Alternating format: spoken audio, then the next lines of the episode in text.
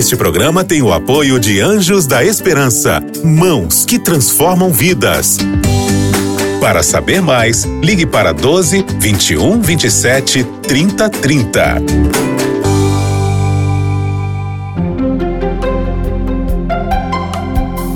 Lições da Bíblia.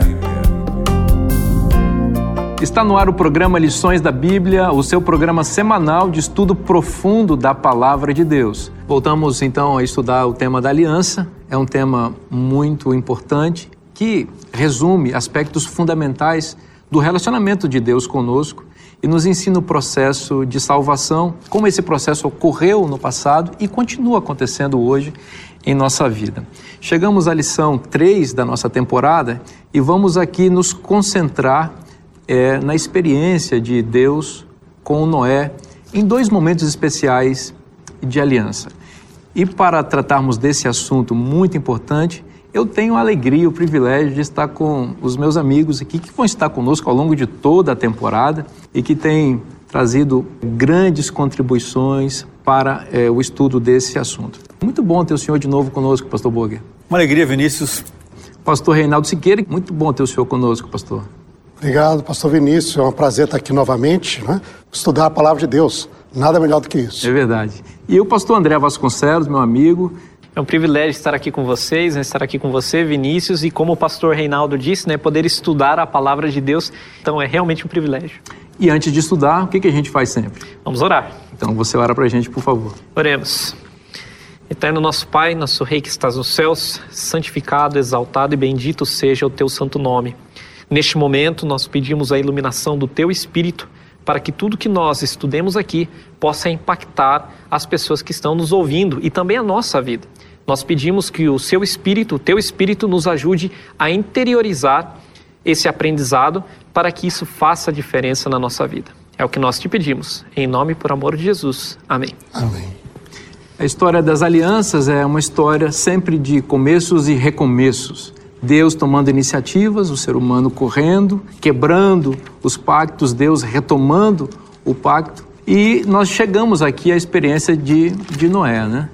Depois do problema no Éden, Deus reestabeleceu a aliança com a humanidade, mas o, a humanidade cresceu e o pecado proliferou. Chegou a tal ponto de que diz a Bíblia que os, até os desejos mais internos, mais íntimos dos homens estavam corrompidos. A corrupção era total no ser humano e Deus precisou agir para impedir que a impiedade prevalecesse no mundo. Quando ele olhou do céu, ele viu toda a humanidade corrompida, mas ele achou um homem. E diz o texto de Gênesis, capítulo 6, versículo 8, que é o texto base do nosso estudo nessa semana, o seguinte: Porém, Noé achou graça diante do Senhor. Noé encontrou favor aos olhos do Senhor.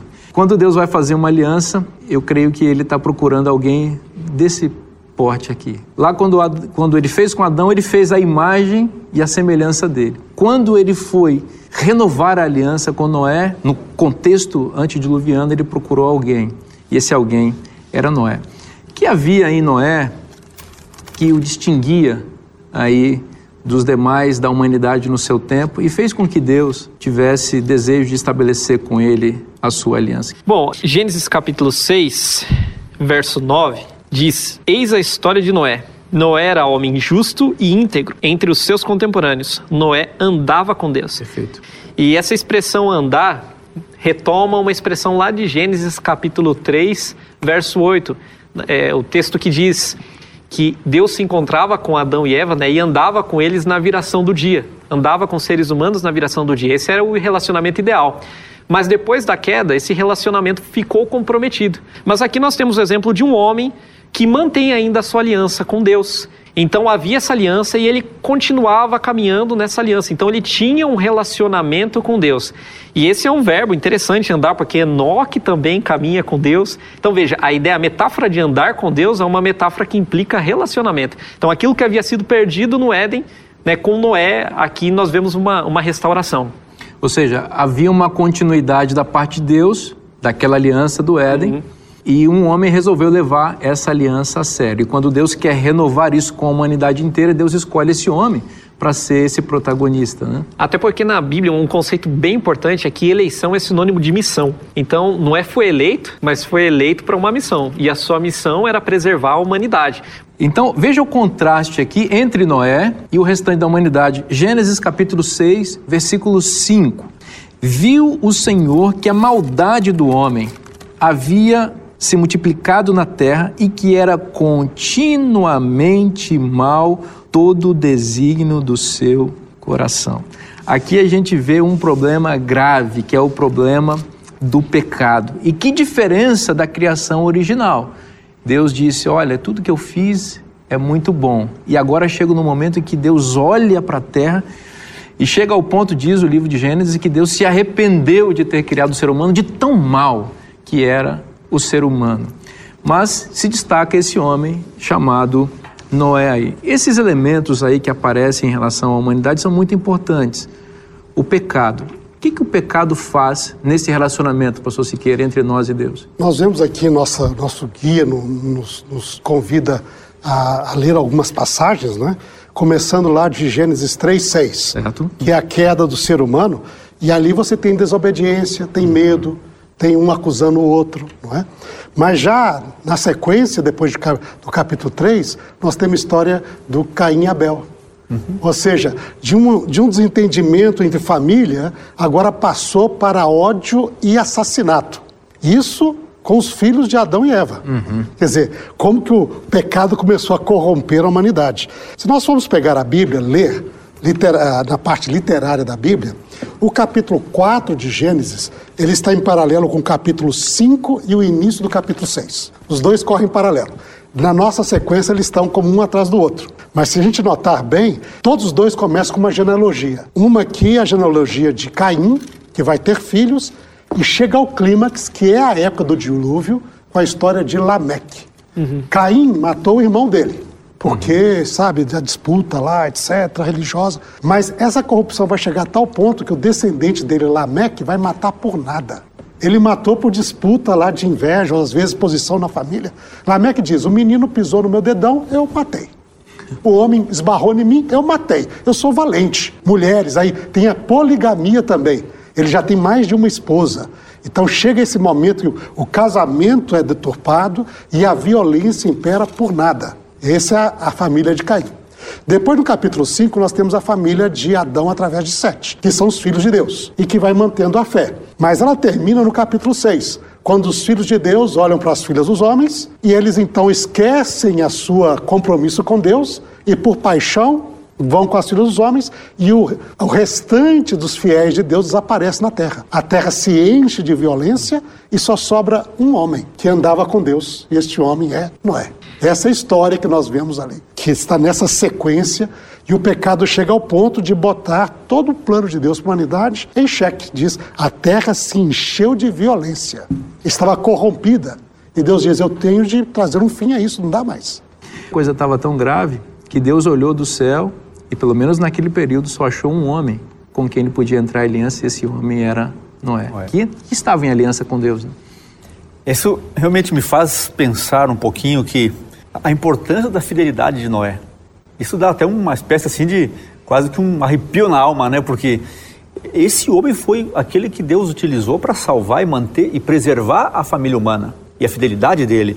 E assim como foi ilustrado no nosso próprio guia, uma pedra quando cai, ela vai formando alguns elos uhum. muito rápido. Exato. E o pecado se alastrou de uma forma muito rápida. E ele chegou a ser aí por toda a terra. Assim também, nosso guia nos lembra que o dilúvio, essa forma como Deus utilizou, ele também foi universal. Ainda que alguns creem, não, foi só numa região, foi só em uhum. outra. Uhum, é verdade. Mas é importante crer que a Bíblia fala, a Bíblia é muito clara nisso. A Bíblia tem o texto que diz que toda a terra foi inundada, toda a terra foi destruída. Isso nos dá uma confiança na palavra, no que Deus fez. Agora, Ele preserva, Ele guarda essa família, como já vimos anteriormente nessa arca. Agora, a lição eh, trouxe alguns detalhes importantes e a própria Bíblia. Algumas datas. A Bíblia aqui em Gênesis uh, 7, 8, fala o dia aqui em Gênesis 7, 11, o dia que começa o dilúvio. Em capítulo 8, aqui fala quando realmente esse dilúvio ele termina também e quando Noé abre a arca e vê que já está seco. Uhum. E é o primeiro dia do primeiro mês do ano 601 da vida de Noé. Agora, quando a gente olha aqui também no verso 14, quando no dia 27 do segundo mês, eles então saem. O que me chama a atenção aqui é que tem um começo, tem datas, essas datas específicas. Me diz alguma coisa. E quando Jesus menciona essa história e fala que tem um dia e uma hora que Deus tem no seu calendário para terminar com toda essa tragédia humana, isso dá uma confiança e uma segurança no papel de cada um de nós. Então, realmente, essa é uma história que, que mostra essa preservação do plano de Deus por meio desse homem fiel. Eu penso que é o nosso papel hoje também. E essa aliança com Noé é tão importante, pastor Boger, que Jesus também vai se referir a ela lá na frente, dizendo que assim como foi nos dias de Noé, também será por ocasião da vinda do Filho do Homem. Sim. Assim como esse mesmo contexto de degradação moral que caracterizou o período antediluviano, antes do dilúvio, é o que nós estamos enxergando hoje. O mundo continua, o mundo vai de mal a pior, as trevas predominam sobre a terra. E eu não sei, Deus olha do céu e ele vê quem ele vê, né? Ele naquele tempo ele viu Noé, o remanescentezinho que ficou daquela aliança que Deus fez com, com Sete depois do problema com Caim. Então eu diria para você o seguinte: esse é o momento em que nós precisamos nos manter em aliança com Deus. Deus deseja rechaçar o problema do pecado em nosso coração. Isso é possível quando a gente está nesse pacto de amor com Ele, porque ele renova a nossa vida. Gente, em Gênesis 6,9, foi uma passagem que nós já lemos, há uma descrição belíssima a respeito de Noé. Às vezes a gente olha esses textos assim, eu particularmente fico olhando, poxa, será que um dia Deus vai poder falar pelo menos 10% do que falou desses homens a meu respeito? Veja o que Deus disse sobre Noé. Noé era um homem justo e íntegro entre os seus contemporâneos. Noé andava com Deus. Vamos lá, três coisinhas, hein? justo. Noé era íntegro e Noé andava com Deus. Tem três coisas, até para a gente dividir entre três aqui, né? Mas vamos deixar a coisa rolar. O que, que significa um homem justo? Ser justo primeiro é aceitar a justiça do nosso grande Salvador, que é Cristo Jesus. É, Jesus fala que Moisés escreveu acerca dele e os patriarcas já o conheciam. Ele era o Messias prometido, quer dizer, essa esperança na justiça que vai vir pela semente prometida, ele aceitava. Agora, além disso, ele vivia isto. Então ele tinha justiça que vinha de Deus, ele vivia isso na sua vida, fazendo o que é certo, fazendo o que é, está de acordo com a vontade de Deus. E depois ele pregava isto, quer dizer, ele anunciava. Então tem essas fases de receber, viver e transmitir. Isto é um homem justo. Esta é a dimensão que nós temos na Bíblia. Não porque é um indivíduo que não, ele não peca, não. É um indivíduo que recebe a justiça de Deus, vive essa justiça pelo poder do Espírito e transmite essa justiça através da sua, do anúncio do Evangelho, né? Eu acho interessante aqui, é, passando aí talvez de para um outro elemento, né, a integridade, a integridade de Noé. A expressão aqui íntegro no hebraico é tamim, que significa literalmente perfeito mas não que ele houvesse alcançado um status de impecaminosidade e fosse uma pessoa isenta de pecado. Não, ele havia de fato, né, ele tinha uma vida coerente e havia alcançado uma maturidade espiritual. E toda vez que eu vejo essa descrição de Noé, eu me lembro de uma citação de Ellen White que aparece lá no livro Educação, e ela diz assim: que a maior necessidade do mundo é a de homens, homens que não se compram nem se vendam, homens verdadeiros e honestos, homens que não tenham medo de chamar o pecado pelo seu nome exato, homens cuja mente seja tão fiel ao dever quanto a bússola ou é o polo, homens que permaneçam firmes pelo que é reto, ainda que caiam os céus. Esse homem era Noé. Então, Noé era um homem justo, isso significa que ele recebeu essa atribuição de Deus. Foi Deus que fez isso, foi uma dádiva da graça. Mas ele também era um homem íntegro. E parece que a palavra íntegro aqui vai alcançar um, um aspecto assim mais, digamos assim, ético da vida de Noé. Exatamente aquilo como ele se comportava, a maneira como ele tratava sua esposa, a maneira como ele tratava os demais e a distinção que havia no comportamento dele em relação às pessoas do tempo em que ele vivia. A palavra integridade, o que, que ela traz mais aqui para gente? Bom, no português nós temos essa ideia do, do aspecto ético, né? No original hebraico, talvez, além da integridade, aspecto ético correto, talvez venha um aspecto de espiritualidade. Espiritualidade. Porque essa palavra é usada para outros personagens, como por exemplo Jacó. Fazer contraste entre Jacó e Isaú. Enquanto Isaú era um homem que era mundano, Jacó era um homem tama, que é essa palavra tamima. Quer dizer que ele era íntegro, era ético, mas quer dizer, ele tinha prazer nas coisas espirituais. Então ele não somente vivia, mas ele tinha prazer, aquilo dava deleite no seu coração. Então, ao contrário à humanidade que era corrompida, violenta, cujos pensamentos eram continuamente maus, Noé era um indivíduo que, na, na, sua geração, tinha deleite nas coisas de Deus. Essa descrição de Noé me parece ecoada em Miqueias capítulo 6, verso 8, um texto que eu amo na Bíblia, que diz aquilo que Deus espera de nós, aquilo que Ele espera de ti, homem, que pratiques a justiça, uhum ames a misericórdia e andes humildemente com o teu Deus. Veja, amar a misericórdia, de acordo com o que você está falando, não é, não é fazer a misericórdia porque deve, porque é um fardo, não. É amar aquilo ali. Parece estar associado com essa ideia que o senhor colocou agora da integridade de Noé, que era um indivíduo que vivia uma vida espiritual plena e prazerosa. Também tem um aspecto de que Noé não tinha uma vida dupla, ele era completo é, ele tinha suas falhas como um todo, mas ele não, digamos assim, ele não era hipócrita, ele não usava máscaras diante da, da sociedade, ele era uma coisa, dentro de casa ele era outra. Não era um homem íntegro. Agora, a gente passa para o terceiro aspecto da descrição, que eu acho que, é, na minha opinião, é, digamos assim, o segredo para ele ser justo e para ele ser íntegro. É simples o que a Bíblia diz a respeito dele. Noé andava uhum. com Deus. O que significa andar com Deus? Nós temos como igreja uma palavra que resume esse andar com Deus, que é comunhão. É a comunhão diária. É colocar primeiro Deus em tudo. Não adianta a gente vir aqui na sexta-feira à noite, assistir o programa ou algum outro momento, ou ouvir e achar que vai resolver o meu problema. Ah, vou lá assistir o programa, está muito bom, o debate está profundo. Eu preciso pegar o meu guia e ter minha comunhão todo dia. Veja, aqui você gasta alguns minutos, mas refletindo o que, que Deus está falando, o que, que Deus está pedindo, qual é a minha decisão para esse dia. Eu tenho que ter uma reflexão no que Deus está falando, no que Ele está pedindo para mim nesse dia e como é que eu vou me relacionar com Ele, caminhar com Ele. Não é a comunhão não é uma caixinha que eu abro 10 minutos, 15 por dia ou alguns momentos na semana quando eu vou até a igreja ou assisto um programa. Eu preciso ter esse compromisso essa comunhão pessoal, familiar e então com a minha comunidade.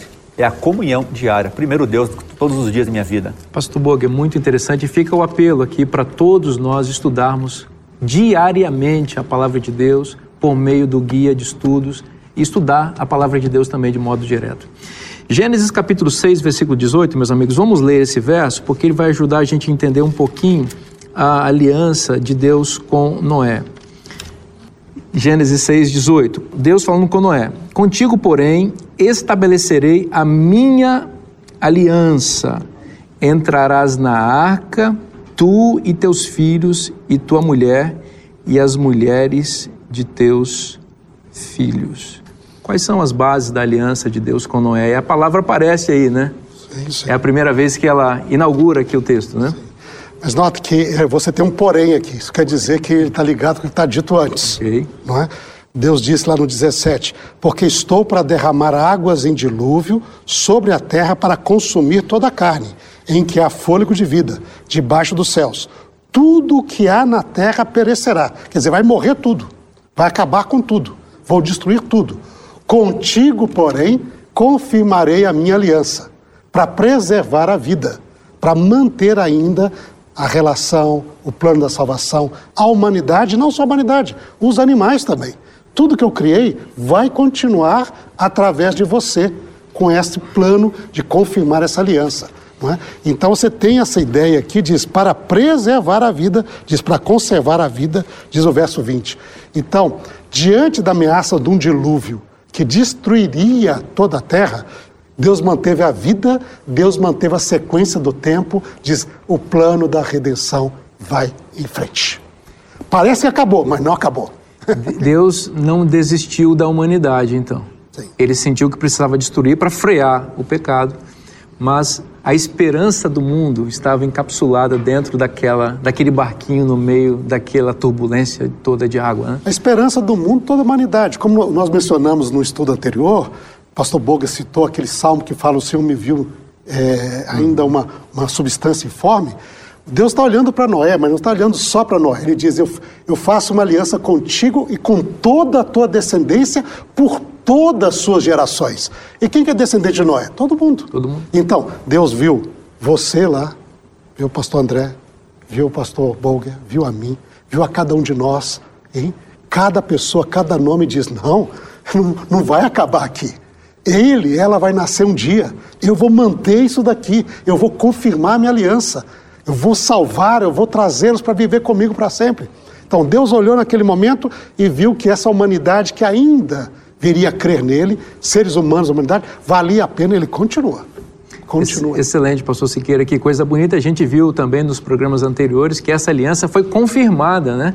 A aliança que ele confirmou com Noé foi aquela que ele já tinha feito com seus filhos lá no Éden, também depois do pecado. E essa aliança Deus confirma também comigo e com você, se a gente desejar entrar em aliança com Ele. Essa aliança resulta em preservação da vida, e não é essa vida aqui desse mundo apenas, é a vida eterna que Deus deseja dar a todos nós. Meus amigos, as alianças, algumas delas têm sinais. Nem todas aparece esse elemento, mas aqui, com a aliança com Noé, Deus colocou algo como sinal e é o arco-íris. Vamos ver um pouquinho o que está escrito em Gênesis capítulo 9, versículos 12 e 13. Deus diz assim: Este é o sinal da minha aliança que faço entre mim e vocês, e entre todos os seres vivos que estão com vocês, para todas as futuras gerações. Porei o meu arco nas nuvens, e ele, sinal, ele será por sinal da aliança entre mim e a terra. Pastor Siqueira, parece que Deus tem essa necessidade, que é bem didática, né? De lembrar a gente que Ele nos ama, que ele tem essa aliança conosco. Você veja, por exemplo, na aliança aqui em nosso país, em outros também, que a gente faz no casamento, a gente usa um símbolo também dessa aliança, que é o, o anel. anel né, de casamento. Então, quando eu ando com esse anel aqui, eu estou dizendo, eu sou casado, muito bem casado, amo minha esposa e eu tenho um pacto com ela de fidelidade e vamos até que a morte nos separe. Então, a, é Ariane, um... a Ariane pediu para você dar esse recado, né? Tem sempre fazer essas coisas porque a gente garante a, a harmonia, né? Isso é importante. Mas isso aqui é um sinal. E Deus também tem os seus sinais. Com Noé, esse arco-íris é o símbolo do amor de Deus e da aliança que ele fez com a humanidade por meio de Noé, não é isso? Uhum. E é interessante ver que ele tem. No texto é, é curioso, porque é, sem dúvida, a gente vê esse arco, a gente lembra de Deus. Mas a promessa que não vamos lembrar é de que ele se lembra da sua aliança. Porque no texto é até surpreendente. Se nós vamos seguir o texto, se você pega Gênesis capítulo 9, diz assim: Porém nas nuvens o meu arco será por sinal da aliança entre mim e a terra. Sucederá, verso 14, que quando eu trouxer nuvens sobre a terra e nelas aparecer o arco, uhum. então eu me lembrarei da minha aliança, firmada entre mim e vós e todos os seres viventes da carne, e as águas não mais se tornarão dilúvio para destruir a terra. O curioso aqui que a gente esperaria diz: vocês verão o arco, se vocês se lembrarem, então não haverá mais dilúvio. Não. É curioso isso porque quem fala que vai se lembrar dessa promessa é Deus, independente do que o ser humano for fazer. Se o ser humano vê e se lembra, se o ser humano vê e não se lembra, ainda assim nunca mais um dilúvio destruirá toda a terra, porque Deus é fiel, apesar do ser humano. Você está falando isso aí, eu estou me lembrando do seguinte. É, Excelente. O teólogo Dietrich Bonhoeffer né, disse certa vez que, falando no contexto do casamento, né, que não é o amor que sustenta a aliança, é a aliança que sustenta o amor. Isso é muito interessante, é mais ou menos isso que ele disse, porque às vezes, no contexto dos pactos, vamos pensar agora na, na família, né, no, no casamento aqui, que é uma metáfora boa para essa relação de aliança entre Deus e a humanidade. Às vezes a pessoa pensa assim: eu, estou apaixonado pela minha esposa, então agora eu quero viver para sempre com ela. Só que nem sempre o amor, esse sentimento, ele aparece todos os dias. Tem dia que você está um pouco chateado, tem dia que a pessoa faz alguma coisa que você não gosta, tem dia que você também faz algo ruim. E às vezes algumas pessoas dizem, ah, acabou o amor, então acabou a aliança, acabou o pacto, acabou o casamento. Não. A aliança que, que fizemos é que deve sustentar esse amor que ele é sazonal, esse sentimento que ele, que ele, ele vai e volta, porque é sentimento humano. E o senhor disse que é, o arco nas nuvens é para Deus se lembrar. É como se Deus estivesse dizendo o seguinte: olha, tem dias que vocês vão me fazer raiva, tem dia que vocês vão mirar, tem dia que vocês vão me fazer ficar bastante chateado, mas o arco vai me lembrar que eu não que eu não devo destruir vocês porque eu prometi que não vou fazer isso. E o arco está ali para ser uma lembrança para mim. E que vocês também olhem para ele e se lembrem que vocês estão vivos também pela minha graça e pela minha misericórdia, né? É, é fantástico, porque isso nos lembra duas coisas. Uma é que existe sempre um remanescente em toda a história, e aqui Noé e sua família, que foram fiéis. E o arco também nos lembra da misericórdia de Deus. Toda vez que ele aparece, é um ato de misericórdia, é um ato de recomeço. Como o pastor disse também, essa graça que cobre a todos. Então, toda vez que eu olho, eu não posso deixar de lembrar: isso aqui é um ato de misericórdia. Isso aqui é uma promessa, isso aqui é uma lembrança. Eu acho que é um momento que Deus faz para a gente parar e é tão bonito. De vez em quando a gente recebe aí uma imagem de um lugar, de outro, e é momento de relembrar para os filhos e para quem estiver perto da gente. Puxa, isso aqui é fantástico, mas tem uma história por trás. Remanescente fiel e a misericórdia de Deus. A gente não pode esquecer, né, Pastor Burke? Arco-íris é símbolo da aliança de Deus com a humanidade. Pastor André. Além do aspecto simbólico do arco-íris, né, nós temos também outra, outros elementos que são símbolos aí nesse relato. Por exemplo, as águas. As águas são símbolos de destruição no contexto do dilúvio, mas lá no Novo Testamento, em 1 Pedro, capítulo 3, verso 20 e 21, acho muito interessante porque esse texto vai apresentar um aspecto positivo das águas. Aí as águas vão se tornar um símbolo de de redenção, um, um símbolo de restauração, na medida em que ela propõe, ela oferece uma renovação espiritual.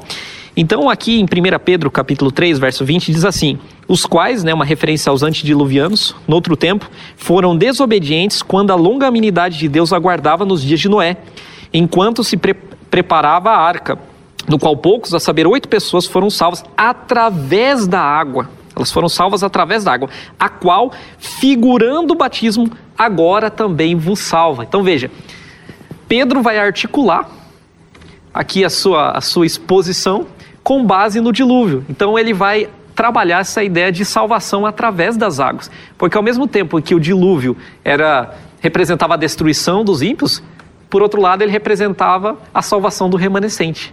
Então, podemos dizer que Noé foi salvo através das águas. E isso, de forma aqui tipológica, né, de alguma forma também a, representa a experiência que todo cristão tem ao ser imerso né, nas águas e então passar por esse processo de renovação espiritual. Mas é interessante que porque as águas, como diz Paulo, né, representam a morte. Sair das águas é a ressurreição. Então Noé passou pelo meio das águas quando tudo estava morrendo. E ele sai depois da água como essa parte, então, é o batismo nesse sentido de morte e ressurreição, quer dizer, ele passou através de experiência da morte total da criação para depois trazer vida de novo depois dessa parte. Eu acho que lembrar isso, essa renovação vem através da morte. O remanescente é alguém que tem a sua comunhão com Deus, mas aqui não é alguém que é perfeito, porque é pecador ainda. E isso é interessante porque nós todos somos, não é por mérito é pela graça de Cristo. Mas com a graça de Cristo nós vamos vencer, como Noé venceu e outros homens e mulheres. Dá vontade de continuar conversando, porque é uma delícia isso daqui. Deus tem falado muito ao nosso coração. Mas nosso tempo acabou. Então convido você a ficar esperando o próximo programa, porque Deus tem mais bênçãos para você e para a sua vida o que estudamos aqui é a palavra de Deus, é a Bíblia. E a Bíblia apresenta esse plano de salvação e essa aliança que Deus fez conosco. Então, continue estudando a Bíblia. Porque lembre-se, se está na Bíblia, é bom para você. Você ouviu Lições da Bíblia. Este programa é um oferecimento da revista Princípios. Entre no nosso site novotempo.com/barra rádio e peça sua revista totalmente grátis.